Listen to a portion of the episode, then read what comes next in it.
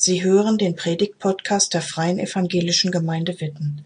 Mehr über unsere Gemeinde finden Sie unter www.fegwitten.de.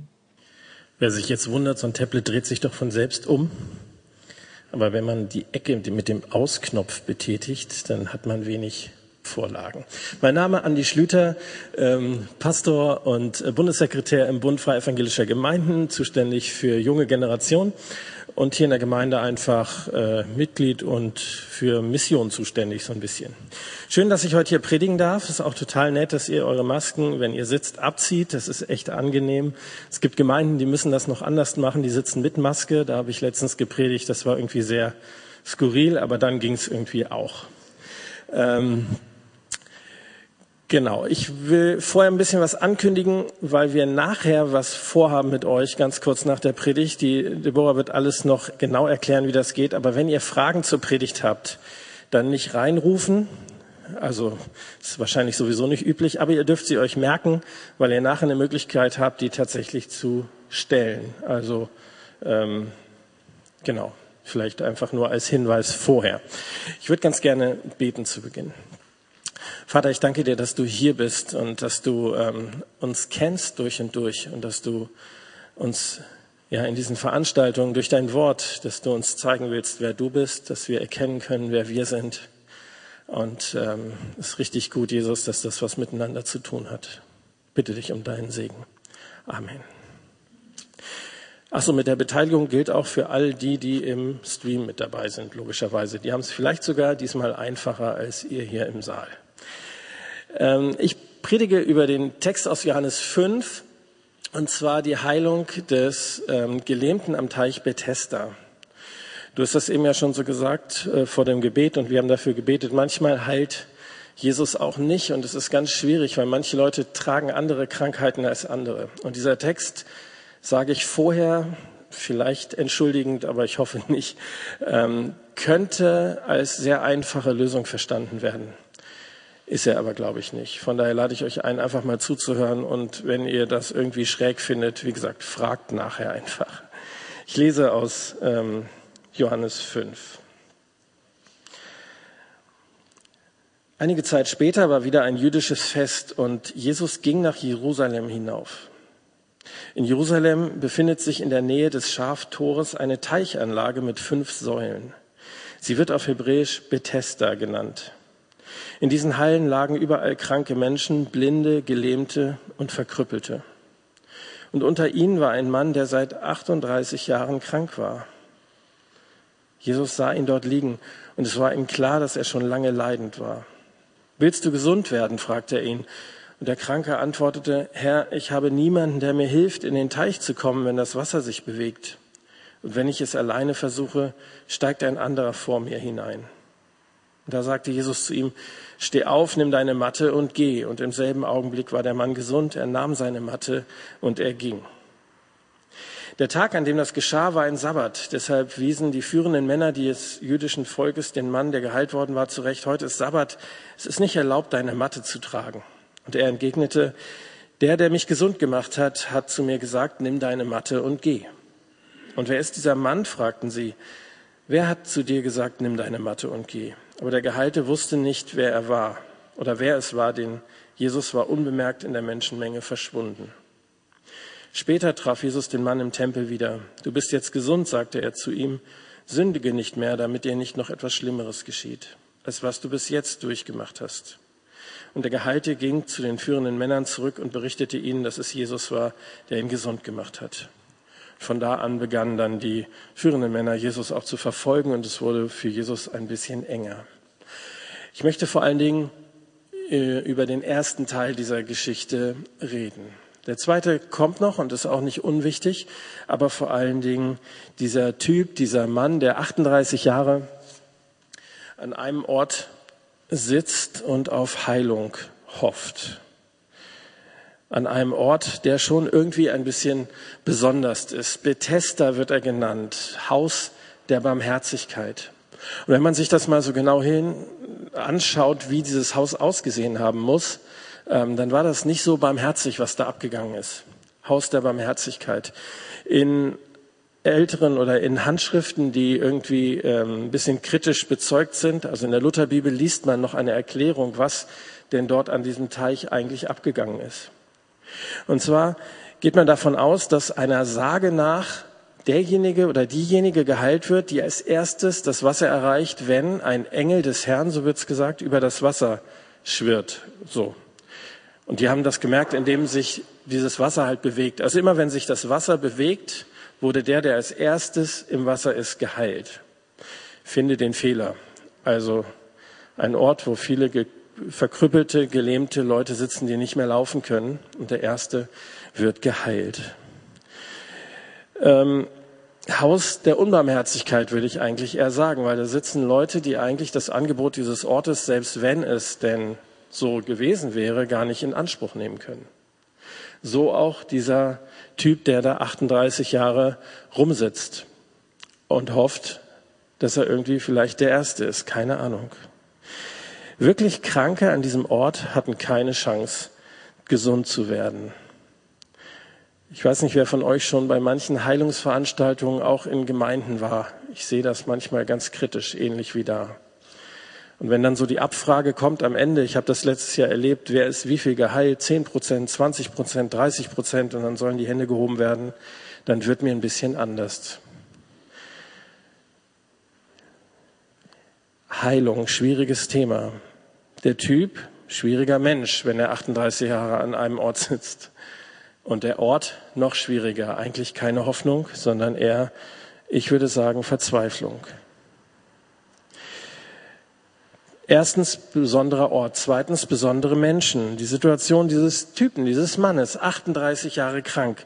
An welcher Krankheit er genau litt, wissen wir nicht. Er konnte nicht laufen, nicht richtig. Also es war ein Lahmer. Er hatte Probleme zu gehen und äh, wahrscheinlich sehr unverschuldet in die Situation gekommen. Keine Ahnung.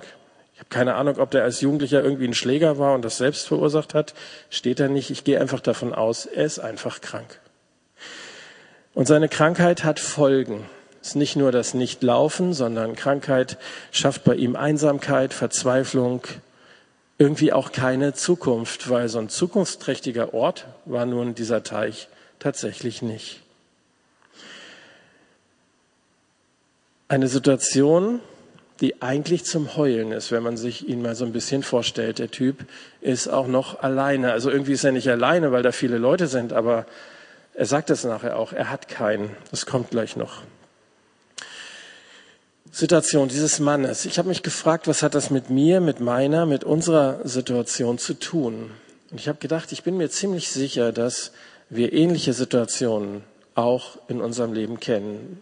Ihr, die hier sitzt, Leute, die gerade zugucken an ihren Geräten und Bildschirmen, auch bei mir im Leben. Ich kenne das manchmal, dass ich Situationen habe, wo ich verzweifelt bin, wo ich wenig Zukunft sehe. Wo ich mich alleine fühle, obwohl ich echt tolle Leute an meiner Seite habe in meinem Leben und auch manchmal verlassen. Vielleicht kennt ihr das, Verletzungen, Enttäuschungen, die im Leben einfach irgendwie dazugehören. Das müssen nicht körperliche Krankheiten sein. Das kann es auch sein, das ist bitter genug. Wie gesagt, diese Verletzungen können ganz unterschiedlich aussehen und ganz oft können wir auch gar nichts dafür. Reale Krankheiten, Verletzungen, Mobbing in Schule, Beruf, Leute, die mit euch Dinge tun, die ihr nicht wollt, die euch nicht gut tun.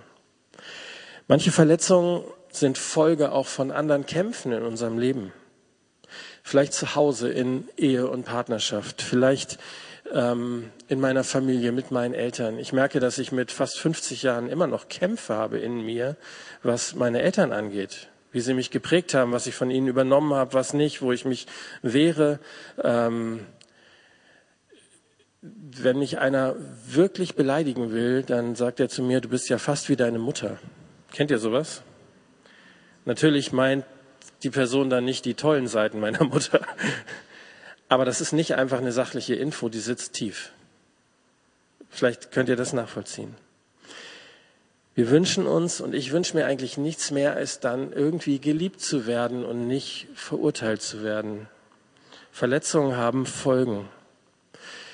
Oder vielleicht auch andersrum. Wie gehst du mit deinen Kids um, mit deinen Kindern? Das, was mir geschieht, kann ich super weitergeben. Da bin ich auch ganz gut drin. Was, wenn die Kinder dir nicht das geben, wo du denkst, das müssten sie doch jetzt eigentlich? So, keine Ahnung. Kämpfe mit anderen. Kämpfe mit dir selber. Ähm, zu dick, zu dünn, nicht mein Problem. Zu begabt, zu unbegabt. Keine Ahnung, wo du kämpfst, wo Verletzungen dich vielleicht in solche Verzweiflung treiben können. Nicht geliebt genug, das ähm, ist manchmal mein Lebensgefühl tatsächlich, obwohl das real nicht stimmt.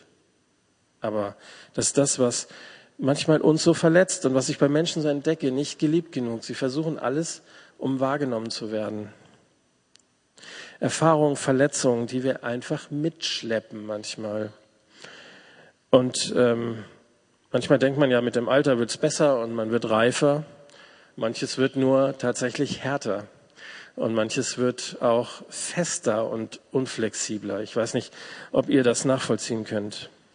Von daher einfach nur so ein, so ein Posieralbumstipp. Wenn du jung bist und merkst, du sollst was verbessern und verändern, geh es dann an und warte nicht, bis du irgendwie denkst, jetzt bin ich reif genug. Einsamkeit, Verzweiflung, keine Zukunft ist jetzt nicht so das super happy clappy Hoffnungsthema. Aber ich glaube, dass dieses Gefühl von dem Typen am Teich uns nicht ganz unbekannt ist. Mir zumindest nicht. Warum erzähle ich das? Ich glaube, es ist wichtig, dass wir wahrnehmen, manchmal in welchen Situationen wir sind. Und wenn das, was ich glaube und was ich lebe, Jesus wirklich relevant in meinem Leben ist und mit mir unterwegs ist, dann ist das nicht nur in den Superzeiten da, sondern ist das genau dann relevant. Wenn es mir nicht so prickelnd geht, wenn ich verzweifle. Ich bin überzeugt davon, dass Jesus uns und dir und mir genau in diesen Situationen begegnen will und auch begegnet. Und da sind wir wieder bei dem Mann, bei dem Typen in der Geschichte. Der sitzt da und ich habe keine Ahnung, warum Jesus genau zu dem geht. Da sitzen hundert andere, aber er geht genau zu dem. Er geht zu diesem Menschen. Und die Leute haben ja irgendwie, es sind nicht nur besondere Menschen, es ist kein besonderer Ort, sondern Reaktionen sind auch ein bisschen seltsam, finde ich, von diesem Mann zumindest. In der Vorbereitung ist mir echt aufgefallen, 38 Jahre geht er zu einem Ort, der von der Logik her ihm nicht hilft. Also der hätte beim ersten Besuch schnallen müssen, was da abgeht. Und trotzdem, 38 Jahre lang sitzt er da und hat Hoffnung, vielleicht hat er ja noch ein bisschen was, oder vielleicht ist es Gewöhnung. Setzt sich an diesen Teich und wartet. Und muss wahrscheinlich 38 Jahre erleben, dass andere Leute früher ins Wasser springen, die eigentlich, wo er sich wahrscheinlich vorher fragt, warum bist du überhaupt hier? Wenn du da so reinjumpen kannst, dann geh woanders hin. Er sucht Trost an einem Ort, der keine Hoffnung gibt. Wie gesagt, im ersten Besuch hätte er es blicken müssen. Ich habe gedacht, wie bescheuert ist der Typ. Und dann merke ich ja immer, dass ich mit so Aussagen vorsichtig sein muss, wenn ich länger nachdenke. Das wirkt im ersten Moment ziemlich dumm und wenn ich es einfach sage, merke ich, es gibt auch Menschen in dieser Welt, die ähnlich reagieren, auch heute noch. Das ist auch noch einfach und wenn ich dann wirklich ehrlich werde, merke ich, äh, es gibt auch mich, der auch nicht immer schlauer ist. Ich suche manchmal Trost an Punkten, wo ich seit, naja, vielleicht 40 Jahren, nee, ein bisschen länger, ähm, weniger meine ich, 30 Jahren Dinge suche, die ich da nie kriege. Wo ich zwischendurch mal denke, okay, ich bleib davon weg, weil sie mir nicht gut tun. Und wenn es eng wird, ist die Versuchung da oder es ist nah dran. Ich rede ein bisschen verklausuliert, ihr könnt füllen, wahrscheinlich, gehe ich mal von aus. Ich habe überlegt, was tun wir manchmal, wenn wir in frustrierten Situationen sind, wenn wir nicht weiterkommen, wenn wir ohnmächtig sind. Natürlich kann man Beispiele nennen. Es gibt ähm, Social Media, Online-Welt, nur wir uns vergraben. Letztens kam wieder eine ähm, Dokumentation über Internetpornografie, Riesenwirtschaftsbranche. Das klingt dann immer total hart, finde ich. Wirtschaftsbranche, das ruiniert Beziehungen und ruiniert die Beziehung zu dir selbst und zu Gott und zu deinem Selbstwert. Vielleicht verletzt du dich selber, weil du irgendwas spüren willst. Vielleicht ziehst du dich zurück in die Einsamkeit, wenn es eng wird. Du bist immer unter Leuten und keiner weiß, dass du eigentlich total alleine bist. Manche fangen an zu trinken, manche betäuben sich irgendwie. Manche gehen shoppen, Frustkäufe, so die nächste Kamera ist nur ein Klick entfernt. Oder du stürzt dich in Arbeit, das ist immer noch ganz gut, weil das andere dann richtig gut finden, dass du viel tust. So gibt viele Dinge, wo ich, wenn ich ehrlich bin, denke, das ist nichts anderes als dieser bescheuerte Teich in Jerusalem, wo ich sitze und warte, dass sich was bewegt und ich weiß, es bringt eh nichts. Vielleicht kennt jeder von euch diese Orte. Ich kenne sie. Dinge mit manchmal Suchtpotenzial, manchmal aber sind sie einfach nur dumm und man ärgert sich. Manchmal ist es ganz oberflächlich und gar nicht so schlimm und es ist schnell wieder weg und manchmal prägt es unser Leben. Den Typen hat's geprägt. Der saß da 38 Jahre. Sein Lebensmodell ist eigentlich zur Identität geworden. Die Folgen von diesen Orten sind oft noch schwieriger, weil sie uns ja in die Enttäuschung und in die Isolation führen. Das heißt, es bleibt ja nicht das Ding, was mich belastet, was mich ja real belastet, wofür ich gar nichts kann, sondern auf einmal kommt dieser Gedanke, warum bin ich denn so doof? Und man projiziert das auf sich selber. Einsamkeit, Hoffnungslosigkeit, manchmal dieses Gefühl, von Gott verlassen zu sein. Das wäre jetzt eine relativ frustrierende Predigt, hier aufzuhören ein besonderer Ort, besondere Menschen, besondere Reaktionen, aber es gibt eine besondere Nachricht. Jesus will genau an diesem Punkt da sein. Und er ist genau an diesem Punkt da. Und ich glaube, deswegen steht die Geschichte und sein Handeln auch so explizit in der Bibel. Und deswegen geht er da auch nur auf einen hin und stellt sich nicht anstelle, er hätte sich ja an einen Teich stellen können, sagen, so, ihr seid jetzt alle geheilt, Schluss jetzt mit der Veranstaltung, super, ich stelle hier irgendwie ähm, ja, mit einem Kreuz hätte er noch zu viel verraten zu der Zeit damals. Aber ich stelle hier irgendwas hin und dann kommt ihr und sagt Danke. Er geht zu dem Einzelnen hin und begegnet ihm. Und so wie vielleicht manch einer fragt, warum heilt er nicht einfach alle, ist es, glaube ich, wichtig wahrzunehmen, er heilt in dem Moment diesen einen Typen. Und er geht zu diesem einen Typen hin. Und dieser Einzelne ist ihm total wichtig. Und egal, wo du stehst, egal, was du sitzt, egal, wo du sitzt, egal, wie du manchmal dein eigenes Problem relativierst, so nach dem Motto, den anderen geht's doch viel schlimmer. First World Problems hören wir immer. Aber wenn es deine Problems sind, dann sind sie's. So. Jesus möchte dir da begegnen, auch in diesen Tiefen. Er wartet nicht irgendwo, dass du es endlich packst und dann ist er fröhlich dabei, sondern er sagt, da bin ich. Und das darfst du wahrnehmen. Gerade da, wo wir den Eindruck haben, wo du den Eindruck haben, du bist weit weg, genau da, sagt Jesus, genau da bin ich. Nicht die Gesunden brauchen einen Arzt, das haben wir schon tausendmal gehört, so sagt er das in der Bibel, sondern die Kranken. Und er hat das gelebt, an dieser Stelle ganz exemplarisch. Und er geht ja an anderen Stellen in der Bibel auch zu Menschen hin, die nicht die Leistung vollbracht haben, dass sie geschnallt haben, worum es geht. Die zehn Aussätzigen, die dafür nichts konnten. Der Blinde vor den Toren Jerusalems, der dafür auch nichts konnte. Zu den Zöllnern und Sündern, gut, die hätten vielleicht ein bisschen mehr gekonnt schon, aber trotzdem geht er dahin. Er geht an Orte der Krankheit, der Verzweiflung und er geht eben an diesen Ort nach Bethesda. Und für diesen einen Mann wird dieses Haus der Unbarmherzigkeit wirklich zu einem Haus der Barmherzigkeit, weil Jesus Begegnung stattfindet. Er geht auf diesen Mann zu, der 38 Jahre krank ist und der ja auch tatsächlich gelitten hat. Wahrscheinlich auch einer der resigniertesten Menschen an diesem Ort, weil später wird deutlich, alle anderen wissen von dem. Also, der hat auch ganz gut Publicity in seiner eigenen Sache gemacht, irgendwie. Aber so wie er diesem Mann begegnet ist, möchte er dir, möchte er mir, möchte er uns begegnen. Ganz persönlich, nicht in der Masse, sondern in deiner Situation. Eine besondere Nachricht. Und es kommt zu dieser besonderen Begegnung. Jesus begegnet diesem Mann und er stellt ihm ja tatsächlich zwei Herausforderungen irgendwie. Er fragt ihn erstmal, willst du geheilt werden? So rein menschlich erstmal wie bescheuert diese Frage. Der sitzt da, der ist krank, natürlich. Trotzdem ist die Frage total wichtig. Und zwar in zweifacher Hinsicht. Einmal zeigt es, er akzeptiert den Typen so, wie er da sitzt. Er akzeptiert dich so, wie du hier sitzt, wie du zu Hause sitzt, mit den Dingen, die dich belasten. Er sieht dich. Und er fragt dich, willst du Veränderung? Willst du geheilt werden? Willst du gesund werden? Ich finde das tatsächlich großartig, weil das ist weit weg von übergriffig. Das ist weit weg von, oh, bist du bescheuert, jetzt kriegst endlich gebacken.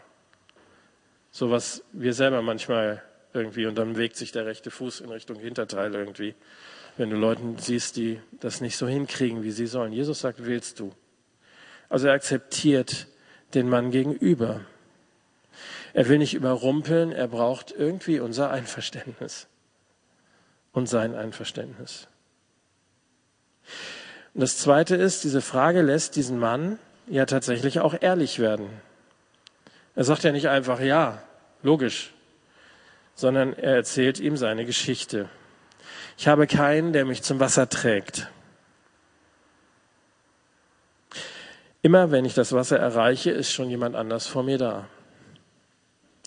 Er erkennt die Wahrheit und er spricht sie laut aus. Vielleicht wollte er sie überspielen, keine Ahnung, weil warum sitzt er da 38 Jahre? Jesus fragt, willst du gesund werden? Und er sagt, ich habe keinen anderen. Also er sagt nicht erst ja, sondern ich habe keinen. Ich glaube, dass wirklich Hinsehen auch manchmal ganz schön hart sein kann. Vielleicht hat der Typ zum ersten Mal geblickt, ich habe ja wirklich keinen. Vielleicht hat er es zum ersten Mal ausgesprochen. Und ich glaube, das Gleiche gilt auch für uns. In der Begegnung mit Jesus begegnen wir uns auch immer selbst.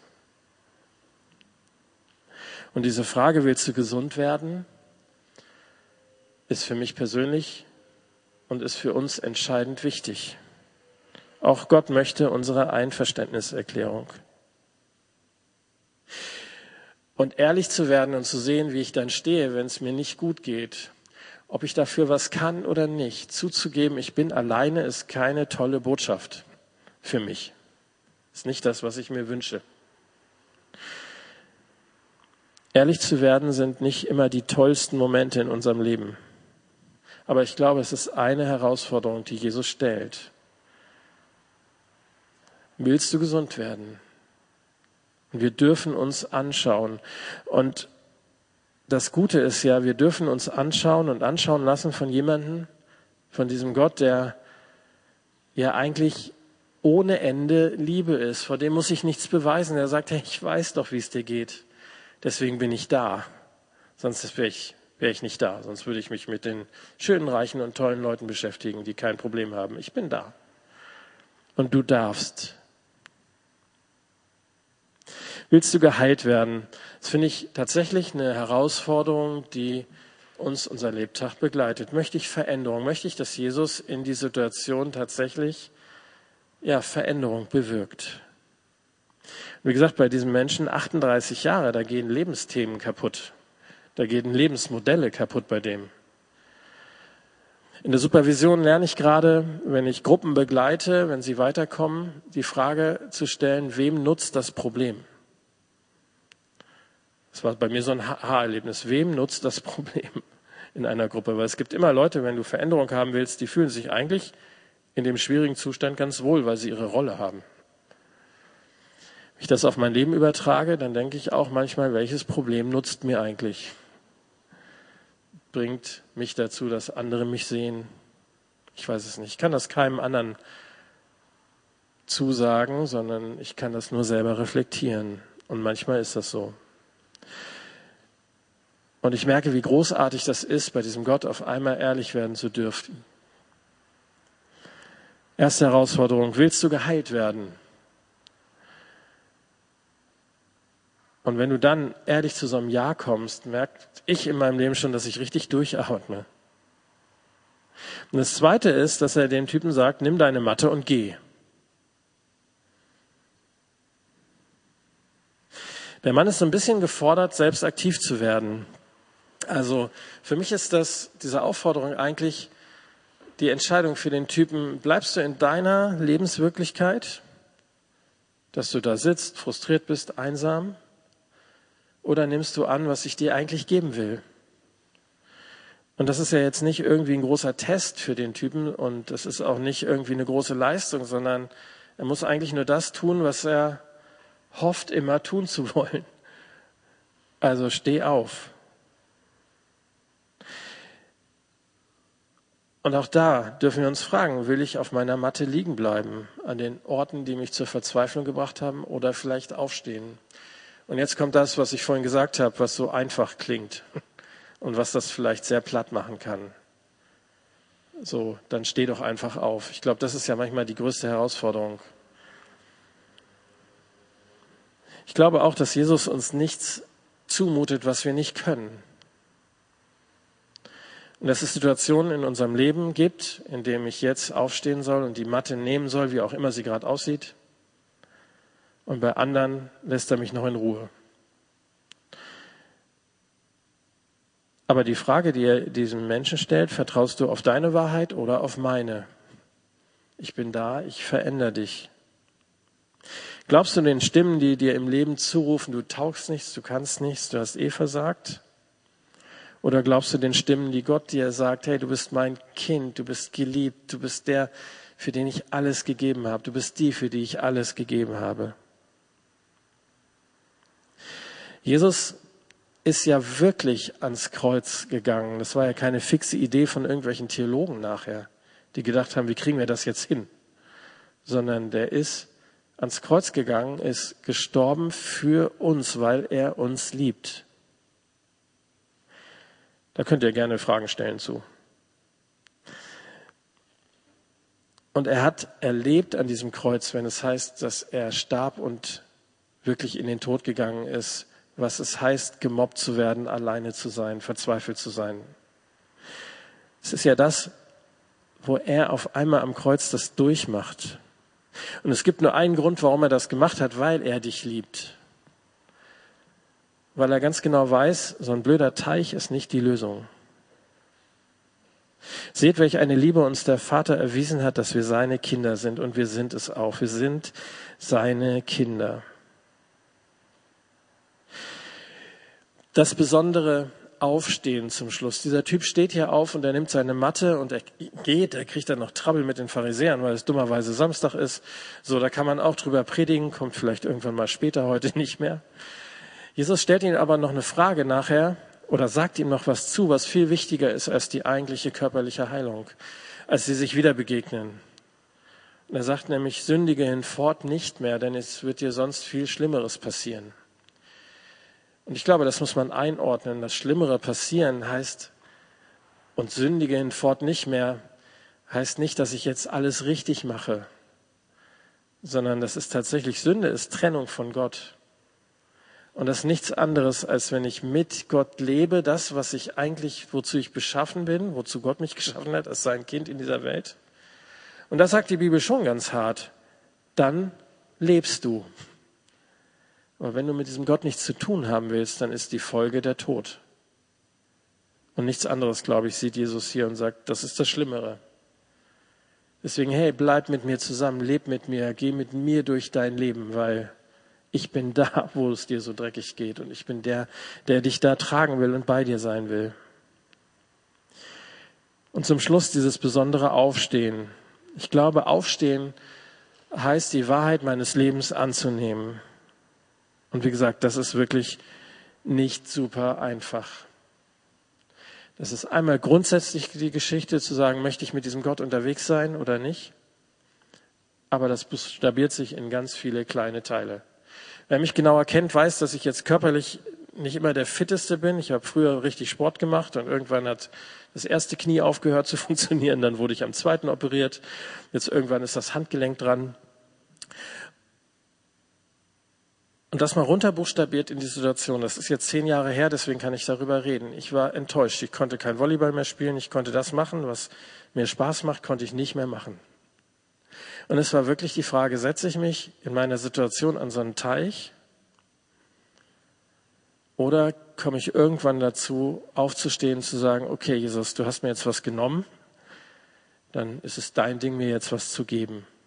Das klingt total abgebrüht jetzt und sehr locker.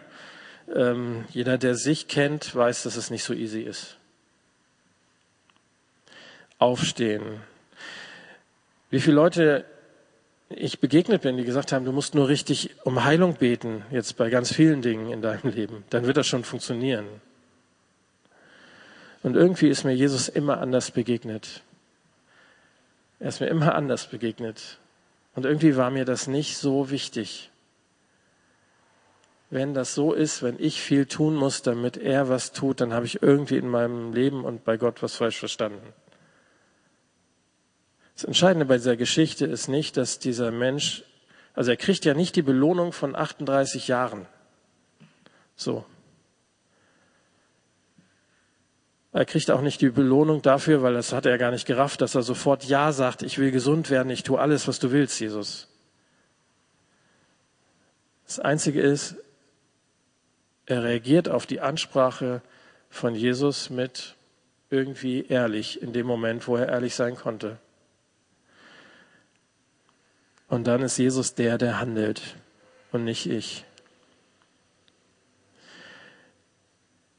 Nimm deine Matte und geh, steh auf. Ich weiß nicht, was für dich das ganz konkret bedeutet, in welcher Situation das vielleicht tatsächlich dran sein könnte, zu sagen, hey, jetzt will ich's probieren. Jesus, ich sag dir einfach, wie es mir damit wirklich geht. Und ich versuche diesen ersten Schritt. Eins weiß ich, dass Jesus dir da begegnet. Und zwar nicht erst, wenn du aufstehst, sondern er begegnet dir da, wo du bist. Die Frage, willst du gesund werden, höre ich fürsorglich und nicht mit Druck. Und lass sie dir das vielleicht einfach fürsorglich sagen. Und nimm deine Matte und geh ja. Ich gehe auch nicht alleine. Der Typ begegnet Jesus wieder. Aber eigentlich geht es darum, den Mut haben, Ja zu sagen zu der Wahrheit. Ja, ich bin Kind Gottes. Ich bin Kind Gottes. Ich habe das nicht vorbereitet, aber ich würde euch gern mal, ich mache euch mal ein Angebot.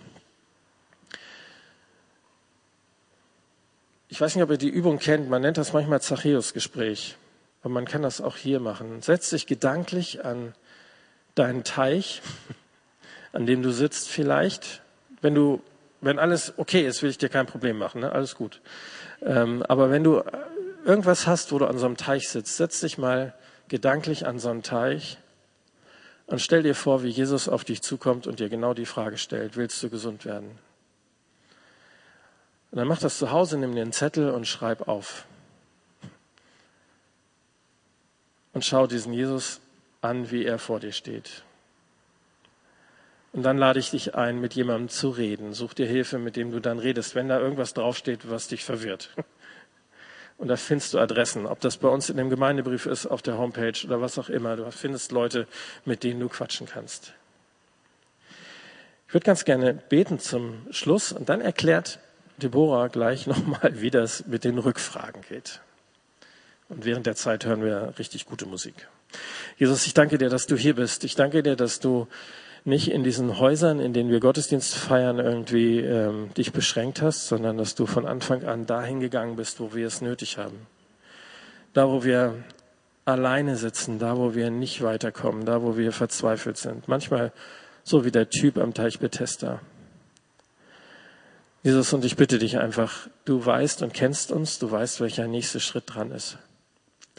Und ich bitte dich wirklich, dass du diese Orte zu Häusern der Barmherzigkeit machst, wo wir entdecken, wer du tatsächlich bist und wo wir wahrnehmen, dass du liebst und dass du uns in deinen Händen hältst und dass das wahr ist und nicht abhängig von unserem Handeln, unserem Tun, sondern dass wir einfach deine Kinder sein dürfen. Amen.